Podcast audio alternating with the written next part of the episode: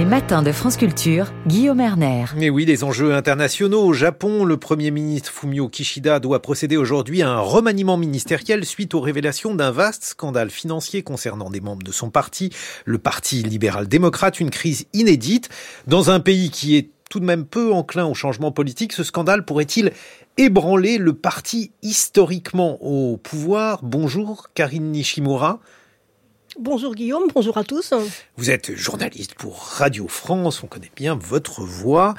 Japon, la face cachée de la perfection, c'est le livre que vous avez publié aux éditions Talendier. Alors il faut tout d'abord nous dire quelques mots, Karine, sur euh, la vie politique au, au Japon et sur ce parti, le Parti libéral-démocrate.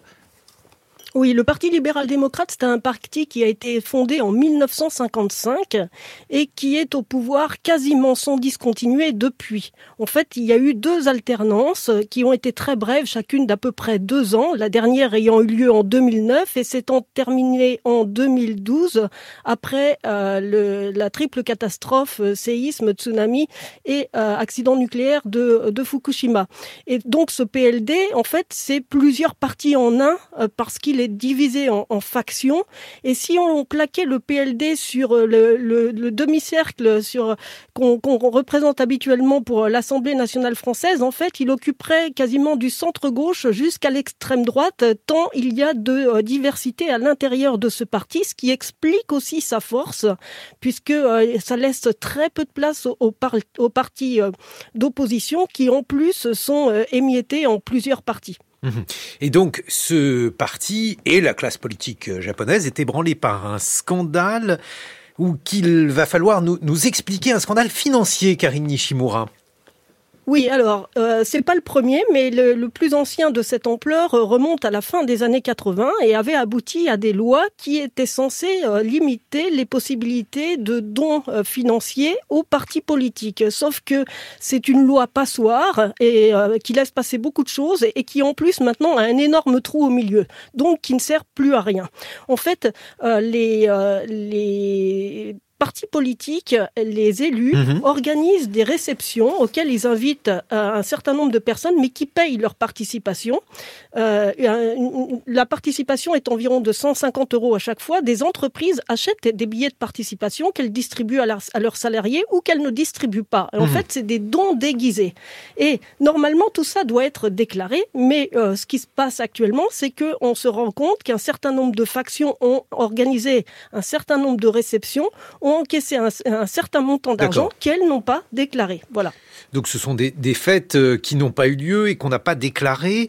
Et ce sont en plus euh, des sommes importantes qui concernent des familles euh, qui sont des familles importantes au sein de l'exécutif japonais. Donc ça ébranle vraiment le système ça ébranle complètement le système parce que la faction la plus concernée, mais c'est pas la seule pour le moment, c'est la faction Abe. Abe, vous savez, euh, le Shinzo Abe a été assassiné euh, en 2022, mais la faction porte toujours son nom et est toujours la plus importante du PLD. Elle compte 99 membres et plusieurs dizaines sont concernés par le fait que, en plus d'avoir organisé ces réceptions qui elles-mêmes sont légales, ont reçu euh, de l'argent de la faction qui était considéré comme de l'argent en trop, mais l'ont reçu sans le déclarer. Voilà.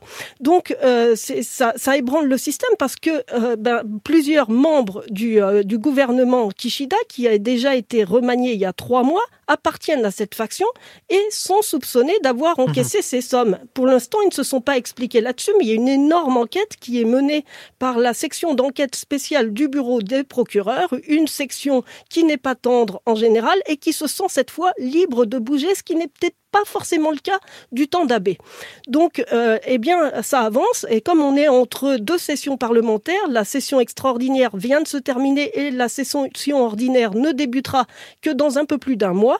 Eh bien là, ils ont les mains libres. Et donc, c'est le moment qu'on choisit les ministres euh, euh, accusés mmh. pour démissionner. En fait, ils sont limogés. Alors je vais vous poser une question difficile, Karine. Est-ce que l'on peut dire que la classe politique euh, japonaise est corrompue, plus corrompue qu'une autre? Parce que, bon, là aussi, tout, tout est relatif dans l'existence. J'emploierais pas le mot corruption, mais je dirais qu'elle continue de fonctionner avec sur sur trois modes en fait le népotisme, le, le clientélisme et puis le, le fait de, euh, de, de, de, de, faire des lois qui l'arrangent en fait. Hein. Donc euh, cette, la, cette fois c'est une loi passoire. Le clientélisme, ben c'est les entreprises qui achètent ces billets de participation à des réceptions, évidemment elles attendent quelque chose en retour. Donc euh, c'est un espèce de donnant-donnant en fait qui n'est pas dénoncé suffisamment ni par les médias ni par les citoyens en fait. Et la démocratie euh, japonaise, elle est parfaite sur le papier, quoique, mais elle est, elle est sur, elle ne vit pas au quotidien. Elle est anesthésiée par les gens qui devraient pourtant la faire vivre au quotidien. Et ce qui s'est passé là, c'est une dénonciation en fait. C'est un universitaire qui a dénoncé toutes ces euh, toutes ces malversations cachées. Et c'est pour ça que ça a déclenché une enquête mais en fait, ça devrait être aussi le travail des médias, des citoyens au quotidien, que de regarder comment travaillent les politiques, parce qu'ils se sentent totalement libres de faire ce qu'ils veulent. Ils sont totalement en roue libre, surtout le PLD, puisque l'opposition est quasi inexistante. Elle n'est pas assez puissante pour constituer une menace lors d'élections. Et donc, du coup, effectivement, tous les élus se sentent vraiment libres de faire ce qu'ils veulent et puis de se redonner aussi les circonscriptions de père en fils, ce qui est une pratique euh, complètement folle. La moitié du gouvernement Kishida, par exemple, eh bien, est constituée de personnes dont le père, le grand-père, voire l'oncle et autres ont été euh, eux-mêmes des élus. Et ça, ça peut plus fonctionner eh comme ça. Il n'y a pas de renouvellement politique. Mais c'est incroyable parce que on, a l'impression donc c'est un système très fermé. Est-ce que c'est à l'image de la société japonaise? La société japonaise, en fait, euh, cherche euh, la tranquillité, la sécurité et la stabilité. Et les politiciens leur disent qu'ils travaillent pour leur donner ce que j'appelle ces trois ânes, parce que les trois mots se, mhm. commencent par âne en japonais. Et, et donc, euh, essaient eux-mêmes de ne pas déstabiliser le système. Et, et, et tout ça s'endort en fait, tout ça ronronne.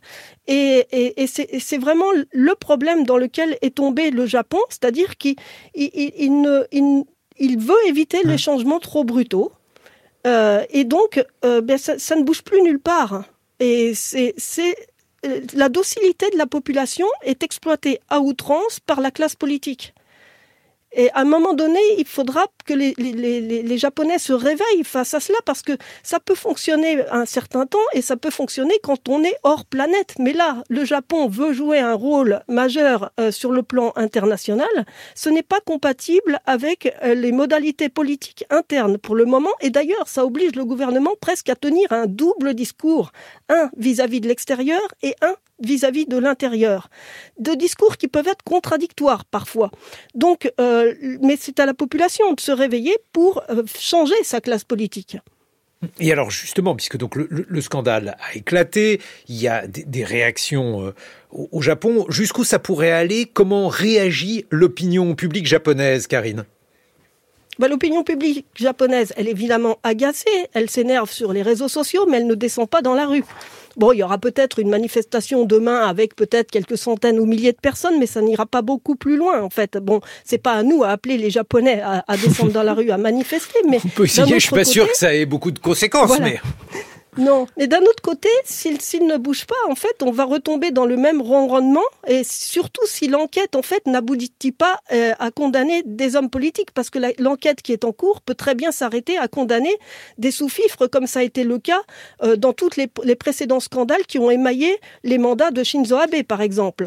Donc, euh, il y, a, plusieurs euh, étapes à franchir pour que le mhm. système change. Hein. Il y a d'abord une étape judiciaire, il y a une étape politique, puis il y a une étape citoyenne en fait. Et effectivement, pour le moment, le bas blesse sur les trois pans. Donc euh, c'est une situation qui peut quand même déboucher à bah, euh, la fin du gouvernement euh, Kishida, c'est une possibilité, au fait que lui-même ne puisse plus se représenter à la prochaine élection interne du parti, donc ce qui, ce qui terminerait son mandat aussi de, de Premier ministre. Ça peut déboucher sur une dissolution solution de l'Assemblée, mais pour le moment, il n'a pas l'intérêt à le faire, le, Premier ministre, parce que euh, il, y perdrait forcément des plumes, compte tenu de sa, popularité extrêmement basse. Donc, euh, où, ça va déboucher, beaucoup dépend en fait de l'enquête euh, de, du bureau des procureurs. Et alors cela intervient juste en conclusion, Karine, dans quel contexte, comment va le Japon actuellement? Parce que ça aussi, ça compte évidemment dans la perception d'un scandale. Le Japon va mal économiquement. Le Japon, en plus, se sent menacé par ses voisins que sont euh, la Russie, la Chine et la Corée du Nord, donc essaie de trouver une posture qui lui donnerait plus de force de dissuasion en s'associant avec les Américains de façon encore plus forte et avec les Sud-Coréens, mais au risque de diviser le reste de l'Asie. Donc c'est une posture qui n'est pas facile pour le Japon. Le Japon est aussi actuellement euh, président du G7 jusqu'à la fin de ce mois. Il a déjà changé de, ministre de, des Affaires étrangères en plein milieu, ce qui n'est pas un bon signe non plus. Donc le Japon est dans une situation en fait extrêmement mmh. difficile avec une économie qui ne va pas très bien non plus et avec une dénatalité qui devient très très très handicapante. Karine Nishimura Poupée, je rappelle le titre de votre ouvrage, Karine, Japon, la face cachée de la perfection, et c'est aux éditions Talendier. Merci d'avoir été avec nous. Dans quelques instants, vous allez entendre le vent souffler. Un bon vent, pas un vent mauvais, avec Science Alexandra Delbo.